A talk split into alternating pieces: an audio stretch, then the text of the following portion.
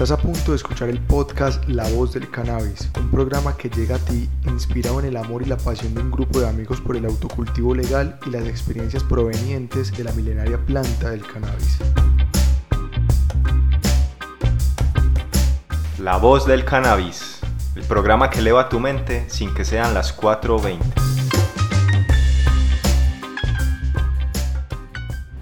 Advertimos que nuestro contenido es para mayores de edad. No motivamos el consumo de cannabis o malas prácticas que puedan llevarse a cabo con la planta. Ahora sí, empecemos.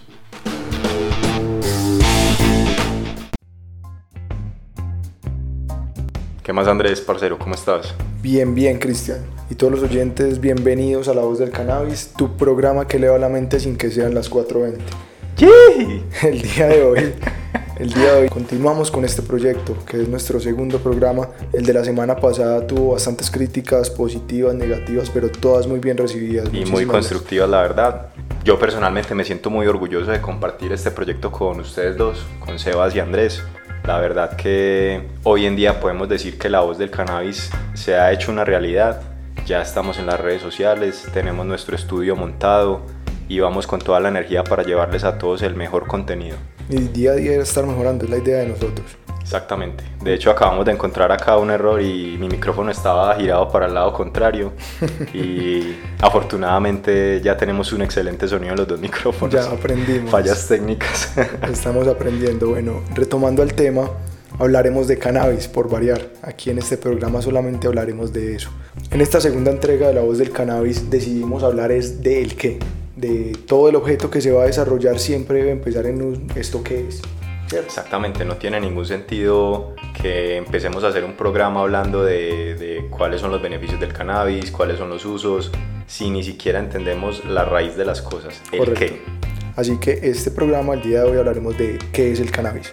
¿Qué es el cannabis? Pero desde un punto de vista muy general. No queremos no queremos profundizar mucho en los temas porque precisamente el capítulo hoy es un capítulo muy a manera de introducción y no queremos quedarnos obviamente sin contenido para, para los futuros programas que queremos desarrollar para ustedes. Dato curioso. Bueno muchachos, después de esa belleza de intro, les presentamos esta nueva sección que a partir de hoy estará en cada uno de nuestros programas que se llama Dato Curioso.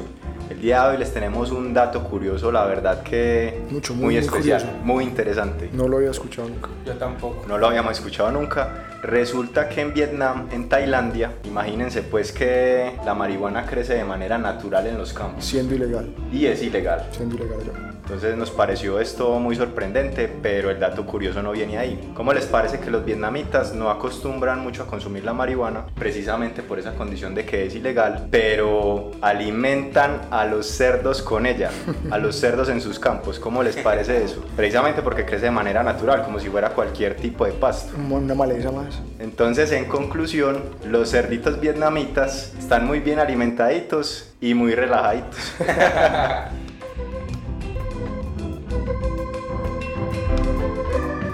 Iniciemos entonces, Cristian, de dónde viene la marihuana, de dónde viene el cannabis, de dónde proviene esta bella y hermosa planta. Bueno, entonces cuando hablamos de cannabis, básicamente el cannabis, como lo acabaste de decir Andrés, es una planta. Esta planta la tenemos en nuestro planeta desde hace 5.000 años. Más o menos. Según la historia, según datos históricos. Resulta que el cannabis es una planta que ha viajado alrededor del mundo durante toda la historia del mundo. Tiene sus inicios según datos históricos, estamos hablando de Asia Central, ubiquémonos por allá en los lados de Mongolia, Siberia en su parte sur, que es lo que hoy en día se conoce como Rusia, que es un, país la verdad que gigante, pero estamos hablando de la parte sur, de donde son los lobos siberianos pues. bueno, eh, después de estar en estas dos zonas, según la historia, esta planta se mueve hacia China. Entonces, ubicados por allá en la China, resulta que se han encontrado hallazgos arqueológicos de textiles, de prendas de vestir, incluso de, vasijas, todas elaboradas con, el cáñamo que básicamente se obtiene de, las fibras de, la planta como tal. Sí, e incluso hay una subespecie entre tantas variedades que hay denominada cáñamo actualmente. Es una planta que tiene un bajo contenido de THC y más adelante hablaremos de ello. Está bien, al igual, al igual que todo este tema pues de, de prendas físicas y todos estos temas también se han encontrado o se, o se ha demostrado elaboración de medicinas y de, y de sustancias con las que se hacían rituales anteriormente en todas estas zonas de, de Asia Central. Después de la China, ya pues según la historia, el cannabis viaja hacia Corea y ya hace un recorrido pues sorprendente la verdad por el resto del mundo que la verdad no, no, no, no planeamos como ahondar mucho acá. La verdad queríamos era como mostrarles cuál es la procedencia de la planta. Dato que sí les queremos dar es cómo llega el cannabis a América. Cómo pensás que llega, que llega el cannabis a América básicamente Cristóbal Colón el que descubrió América. Esto hay un dato bastante curioso que se señala de que la pinta la niña y la Santa María tenía todo lo que eran sus amarres, velas y demás. Todas estas cuestiones eran hechas a base de caña. Exactamente, entonces Cristóbal Colón en sus embarcaciones, según la historia, tenía toneladas de cáñamo en todos los elementos del barco y la mercancía como tal. y me incluso, incluso hay un dato, Andrés. Eh, resulta que en Barcelona hay un monumento que hicieron hacia Cristóbal Colón, un monumento pues para honrar a Cristóbal Colón, que lo, lo montaron por allá en el año 1800 de hecho. Y ese, ese monumento tiene como, como la forma de las hojas del cannabis. Es una torre, es una torre y tiene la forma de las hojas del cannabis abrazando la torre. Brutal. y me supongo, me supongo pues que habrá llegado acá la misma necesidad de sus necesidades medicinales e igualmente para poder tener y suplir cualquier tipo de falla que tuviesen con sus velas, con sus amarres. No, ya vengo, voy a, a España en un momentico que se me quedan los amarres. No, pues entonces también vieron que posiblemente la planta les podría haber crecido en este trópico y ya pudieron empezar a desarrollar todas esas y suplir esas necesidades que tenían para fines medicinales y todo lo que en su momento requirieron. Bueno, Parce, entonces ya después de que tenemos todos estos datos históricos súper interesantes, ya ahondemos un poco en cuáles son las características generales de esta planta del cannabis. Sí, existen entonces tres tipos de cannabis, los cuales serán lo que es la cannabis sativa, cannabis indica y cannabis rudelaris. Cada una de ellas tiene unas características particulares, tienen una floración más rápida las unas que las otras, características físicas, características incluso en cuanto a sus efectos, propiedades y su crecimiento es diferente. Su apariencia visual, cada una de ellas tiene, si bien unas similitudes, son bastante notorias. Entonces, por ejemplo, tenemos que la cannabis sativa, vamos a ver que es una planta que tiene un alto contenido de THC que básicamente pues esto es pura química, es la sustancia que literalmente tiene el efecto alucinógeno de la planta. Tenemos la cannabis indica que tiene un porcentaje de THC un poco más reducido y ya empieza a tener un contenido de una sustancia que se llama CBD. Y tenemos la rudelaris que ya es una planta más medicinal, tiene un alto contenido de CBD. Igualmente tiene una floración muy rápida. Exactamente. Entre las características de cada una de estas plantas, la sativa es una planta de una ramificación bastante abundante, es más bien con unos tallos largos, con sus hojas de característica elongadas, bastante larguitas. Son un poco delgaditas. Y son más bien delgaditas, correcto. Tienden a tener un crecimiento bastante alto, se, se, se puede llegar a estimar en un suelo de aproximadamente unos 3 metros, bastante alto. Ya al momento de su floración o su etapa final tiende a tener unos cogollos largos y bastante delgaditos. Y lo que dice Cristian que es una característica bastante importante, un alto contenido de THC. Diferente a la indica que tiene unas hojas de contextura gruesa, tienen tienden a tener una altura más reducida. Y sus cogollos son también y sus gruesos. cogollos son muy gruesos. Cada una de ellas tiene unos efectos diferentes. Ahora, el cannabis rudelaris es otra de las subespecies o de las otras variedades que existen de cannabis y su característica principal es que son plantas de bajo tamaño y de hojas pequeñas y de un, un bajo contenido de THC. Está es un mundo desconocido para mí. Sí, no, es, es incluso de las plantas del cannabis que casi no se utilizan en su forma pura. ¿Por qué? Porque suelen utilizarlas haciendo cruces entre plantas índicas y sativas o índicas con sativas con rudelaris entre las tres para poder hacer plantas que denominamos autoflorecientes que son de una floración más rápida rápida con las características de las índicas y con las características de las sativas. Una pregunta muchachos, ¿cuál es la, la planta que da energía y cuál es la planta que lo relaja a uno? Sí, ve, aquí cada una de las características y cada una de las plantas que acabamos de mencionar o de las variedades que acabamos de señalar tienen unos efectos diferentes y según la finalidad o destino que se le vaya a dar a la planta, unas son más recomendadas que las otras. Por ejemplo, empecemos entonces con lo que es la cannabis activa. Tiene entre sus efectos un subidón cerebral, o sea, te pone despierto, te enérgico, activa, enérgico. enérgico, claro que sí, vigorizante, eufórico realmente, te motiva a vos, aumenta la concentración y te pone en un estado bastante alerta, de mucha inspiración, ¿qué más? Eh, reduce las náuseas, alivio de la, de la depresión, fomenta una sensación de bienestar, estimula el apetito. Ahora, lo que es la cannabis indica, tiene Eso te pone así. Exacto, te colocan, te ponen un efecto más bien corporal. Es te un efecto sedante. Exacto, Un efecto correcto.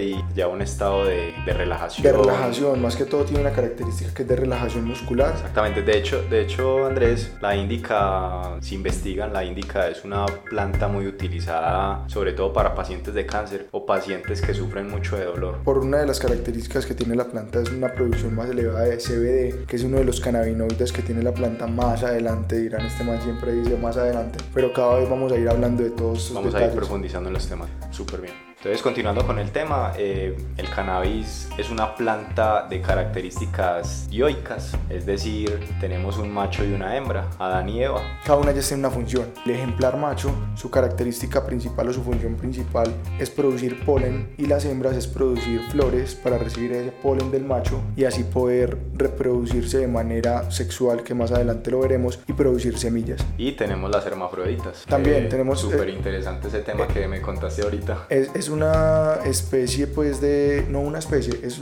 es una alteración genética que produce la planta o que tiene la planta, bien sea por aspectos lumínicos, porque desde la misma semilla viene con alteraciones genéticas y pudo haberse afectado lo que son los cromo- cromosomas de la misma y así poder tener ambos sexos. O sea, ella misma produce tanto ejemplares machos como ejemplares hembras en una misma planta. Ella misma se poliniza e igualmente polinizaría a las demás plantas que se encuentran a su alrededor que sean hembras y los machos cercanos también la podrían polinizar a ella.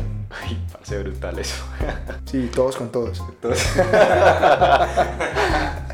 Bueno, parce, entonces tenemos también que el cannabis es una planta anual. Acá nosotros tenemos una condición especial en nuestro país, Colombia, y es que nos encontramos situados En el Ecuador, justo en la línea del Ecuador. Entonces, eso nos da una característica muy especial a nosotros y es que acá en Colombia y en los países que están cerca de la línea del Ecuador se puede cultivar cannabis y cosechar cannabis casi que en cualquier etapa del año. Sí, eso a qué se debe? Eso, es- eso tiene su razón de ser en que la cantidad de luz que recibimos al día y toda la línea ecuatorial por lo general va a ser la misma en el transcurso del año. Si es 10 de enero, eh, va a ser casi que la misma cantidad de luz que vamos a recibir un 6 de junio, por decirlo de alguna manera. A diferencia de lo que sucede en los países que están más alejados de lo que es la línea ecuatorial, que los días a veces son más cortos o a veces las noches son más cortas y los días más largos o las noches son más largas dependiendo de la etapa del año o la estación en la cual se encuentren. Aquí en Colombia podemos producir cannabis todo el año en la línea ecuatorial, a diferencia pues de aquellos países que se encuentran por fuera de la, de la línea del Ecuador, que si se encuentran cultivando cannabis, al menos en una condición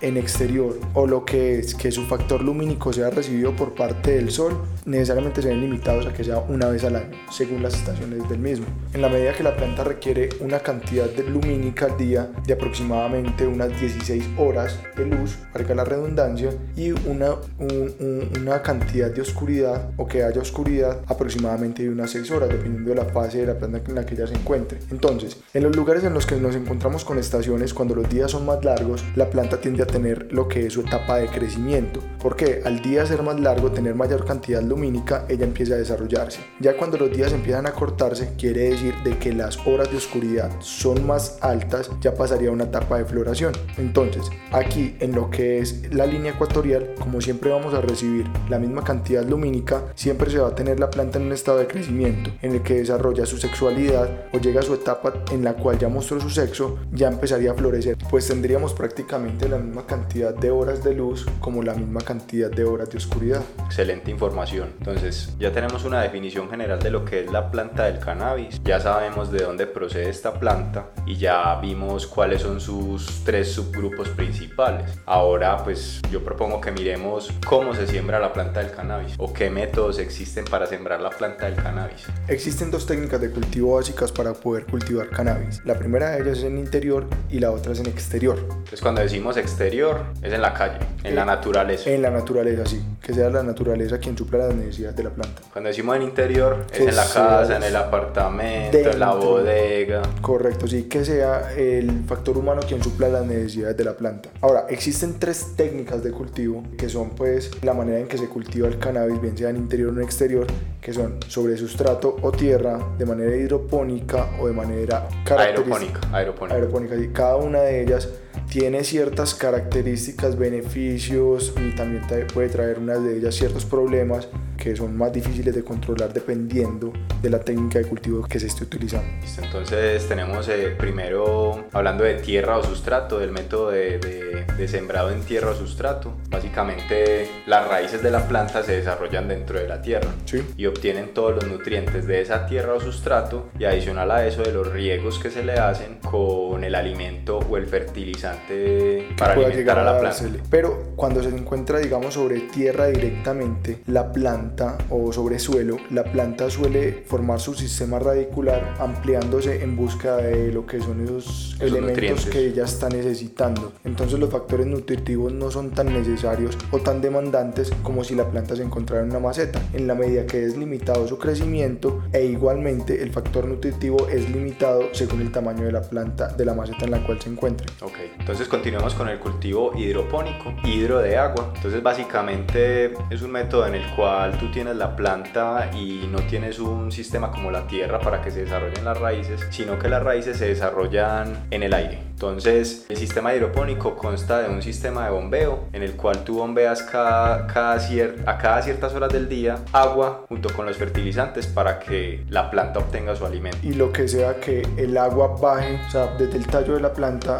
baje el agua por todo el sistema radicular. Ahora, el sistema aeropónico, aeropónico, ya con aire. es similar, un poquito similar a lo que es el hidropónico. También se encuentran colgando las raíces, pero el factor hídrico lo absorbe la planta mediante pulverización la planta le llega eh, todos sus nutrientes es directamente del agua que ya está cargada de un montón de, de, de elementos para poder suplir las necesidades y entonces lo que es hidropónico baja por toda la raíz y el aeropónico le cae o le llega mediante pulverización. Eso es. Ventajas y desventajas entonces. Yo diría la más grande de todas es la económica. A mí me parece que el cultivo en sustrato de tierra tiene un factor económico un poco más bajo que los otros dos porque mira que ya metemos sistemas de bombeo, ya metemos unas cosas muy técnicas que requieren inversión. Correcto. Igualmente tienen ciertas ventajas los unos que los otros. Sí. Y también pueden traer ciertos problemas por ejemplo, uno de los factores de lo que son los cultivos hidropónicos y aeropónicos son que hay un factor de exposición al agua mayor que en, una técnica de cultivo mediante sustrato. Sí. Entonces hay un lugar a que haya mayor facilidad aparición de hongos si no se tiene un sistema adecuado de cultivo para poder desarrollar el mismo. Sí, y adicional a eso, yo pienso que en hidropónico y aeropónico tenemos las raíces expuestas también. Entonces hay un riesgo muy grande de que el sol nos afecte las raíces porque son muy sensibles, son muy sensibles a las afectaciones por la radiación. Ahora, el ciclo vital de cada una de las plantas, de las tres variedades que vimos ahora, Indica, Sativa y Rudelaris, se divide en cuatro, lo que vendría siendo en cada una de ellas germinación, crecimiento, floración y engorde. Bueno, entonces arranquemos con la germinación. La germinación es el proceso en el que la semilla arranca su etapa de, de, convertirse en esa planta del cannabis. Es un proceso mágico porque arrancas desde un ser pequeño para convertirte en un ser grande.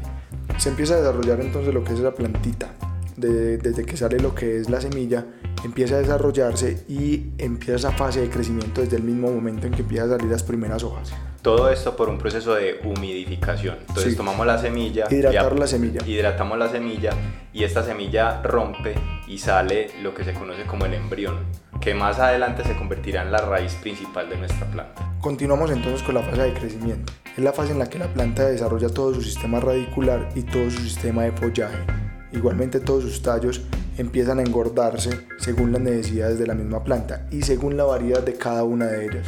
Esta etapa de crecimiento es una de las etapas más importantes de la planta. Nos atreveríamos a decir que es la más importante porque todos sabemos por teoría de botánica que las plantas por medio de sus hojas hacen la fotosíntesis, que básicamente es generar su propio alimento para que crezca. Allí la planta empieza a mostrar lo que son sus fortalezas, sus debilidades, en las cuales podemos empezar a observar cuáles podrían ser óptimas para más adelante, lo que veremos después, para encontrar una planta madre o un padre que pueda llegar a ser apto o adecuado para hacer algún tipo de reproducción selectiva. Listo, continuamos entonces con la etapa de prefloración. La etapa de prefloración que va unida a la etapa de floración que vimos ahorita es cuando la planta empieza a mostrar sus primeros síntomas de sexo de sexualidad, bien sea planta macho o bien sea planta hembra. A partir de ese momento la planta empieza a desarrollar todo lo que son sus flores. Si tiene un factor lumínico adecuado, lo ideal es que la planta empiece a florecer inmediatamente que muestra su sexo. Listo, y finalmente tenemos la etapa de engorde que es ya después de identificado ese sexo de la planta que las flores crezcan. Empiezan a crecer y por lo general se materializan las tres o últimas cuatro semanas del ciclo vital de la planta. Es de advertir que en cada una de estas etapas de crecimiento desarrollo de la misma, ella tiene unas demandas o necesidades nutritivas. Bueno, entonces en cuanto a esas necesidades nutritivas, existen tres grandes grupos. Este es un tema muy químico, pero lo vamos a pasar rápidamente de alimentos con los cuales las plantas del cannabis y yo pienso que cualquier otra planta se mantiene. Entonces tenemos primero los macroelementos, segundo los nutrientes secundarios y tercero los microelementos. Entonces ejemplos puntuales en cuanto a macroelementos tenemos el nitrógeno, que el nitrógeno le aporta vigor y abundancia de hojas a las plantas. Tenemos el fósforo que aporta para la fotosíntesis. Tenemos el potasio que le da el color verde y el peso a la densidad de las flores de la planta. En cuanto a los nutrientes secundarios tenemos el calcio que nos aporta para el desarrollo de las raíces. Tenemos el magnesio para la absorción de la luz solar, el azufre que es un elemento que está presente naturalmente en la tierra y que está desde incluso desde la semilla hasta lo último de la planta presente. Y finalmente en cuanto a los microelementos tenemos el boro que ayuda a la absorción del calcio, del calcio perdón, eh, como nutriente secundario. Tenemos el manganeso que está presente en la producción de la clorofila. Tenemos el zinc que nos aporta para el crecimiento y el grosor del tallo de la planta. Y finalmente tenemos el hierro que nos ayuda con todo el tema de la pigmentación y la respiración de la planta. El que haya más de unos o más de otros, o menos de unos o menos de otros, lo que va a generar lo que son las carencias y los excesos de la planta. Entonces, si nuestra planta está presentando una deficiencia de, de nitrógeno, lo va a materializar o lo va a demostrar con ciertas cualidades físicas. Exacto, en las cuales podría presentar que sus hojas empiezan a amarillentarse. O si por el contrario la planta empieza a tener un exceso de nitrógeno, se va a ver materializado en que la misma va a presentar un color muy verdoso, casi que como a un verde oscuro. Así pues, que cualquier exceso o carencia de la planta se va a ver reflejado en lo que es su aspecto visual. Bien, entonces para culminar esta etapa del ciclo vital de la planta, hablaremos ahora de lo que es la reproducción de la misma. Para reproducir el cannabis tenemos entonces que existen dos métodos, de manera sexual y de manera asexual. La manera sexual de reproducir la planta es cuando encontramos un ejemplar macho y un ejemplar hembra en una misma etapa de floración o madurez sexual que se genera cuando el macho abre sus flores y emite o vuela un polen para que sea recibido por parte de la flor femenina y empiece a producir semillas, igual que los seres humanos. Tenemos entonces una esperma que vendría siendo lo que es el polen del macho y tenemos un embrión que es recibido o un embrión que se desarrolla al interior de la planta hembra. Ahora, seguido de esto, tenemos la reproducción asexual. La reproducción asexual es cuando tenemos un individuo, una planta específica, la cual queremos tomar sus características porque la vemos muy fuerte, porque la vemos con unas condiciones óptimas de resistencia para poder combatir algún tipo de plagas, es fuerte a hongos o lo que sea, por alguna manera queremos nosotros entonces conservar esa genética. ¿Cómo lo hacemos? Es mediante esquejes o clonación. O piecitos, como se conoce coloquialmente en nuestro país. Sí, en nuestro país tomar una planta y sacarle las más cualidades es tomar piecitos en el mundo canábico lo denominamos sacar esquejes o clonar la planta. ¿Cómo se emplea esta, esta técnica de reproducción? Es tomar una planta que se encuentra en etapa de crecimiento, preferiblemente ya se puede hacer en cualquier etapa de la misma, pero preferiblemente en estado de crecimiento ¿Cuál es la razón? Para poder empezar a desarrollar las raíces, porque básicamente ¿qué es? Tomar un pedazo de la planta, un tallo de la planta que tenga alguna parte de follaje y hacer que este tallito empiece a liberar raíces. Y se convierta en una planta. Y se convierta en una planta. Dato curioso en este aspecto también, y nos estamos entonces adentrando más en, lo que es la clonación y más adelante lo veremos, la planta o el, o el piecito o el clon queda exactamente con la misma edad y con las mismas características de la planta y el, sexo. exacto de la planta de la cual la obtuvimos esto vendría siendo la planta de la cual la obtuvimos suelen denominarse plantas madres para concluir entonces vamos a hacer una recopilación de todo lo que dijimos entonces tenemos que el cannabis es una planta que se originó en Asia o que se tienen los primeros datos históricos de la misma desde esa época eh, hace 5.000 años. años en esa parte del mundo que empezó a dar vueltas por allá por los lados de Asia hasta que llegó aquí a América por parte de Cristóbal Colón.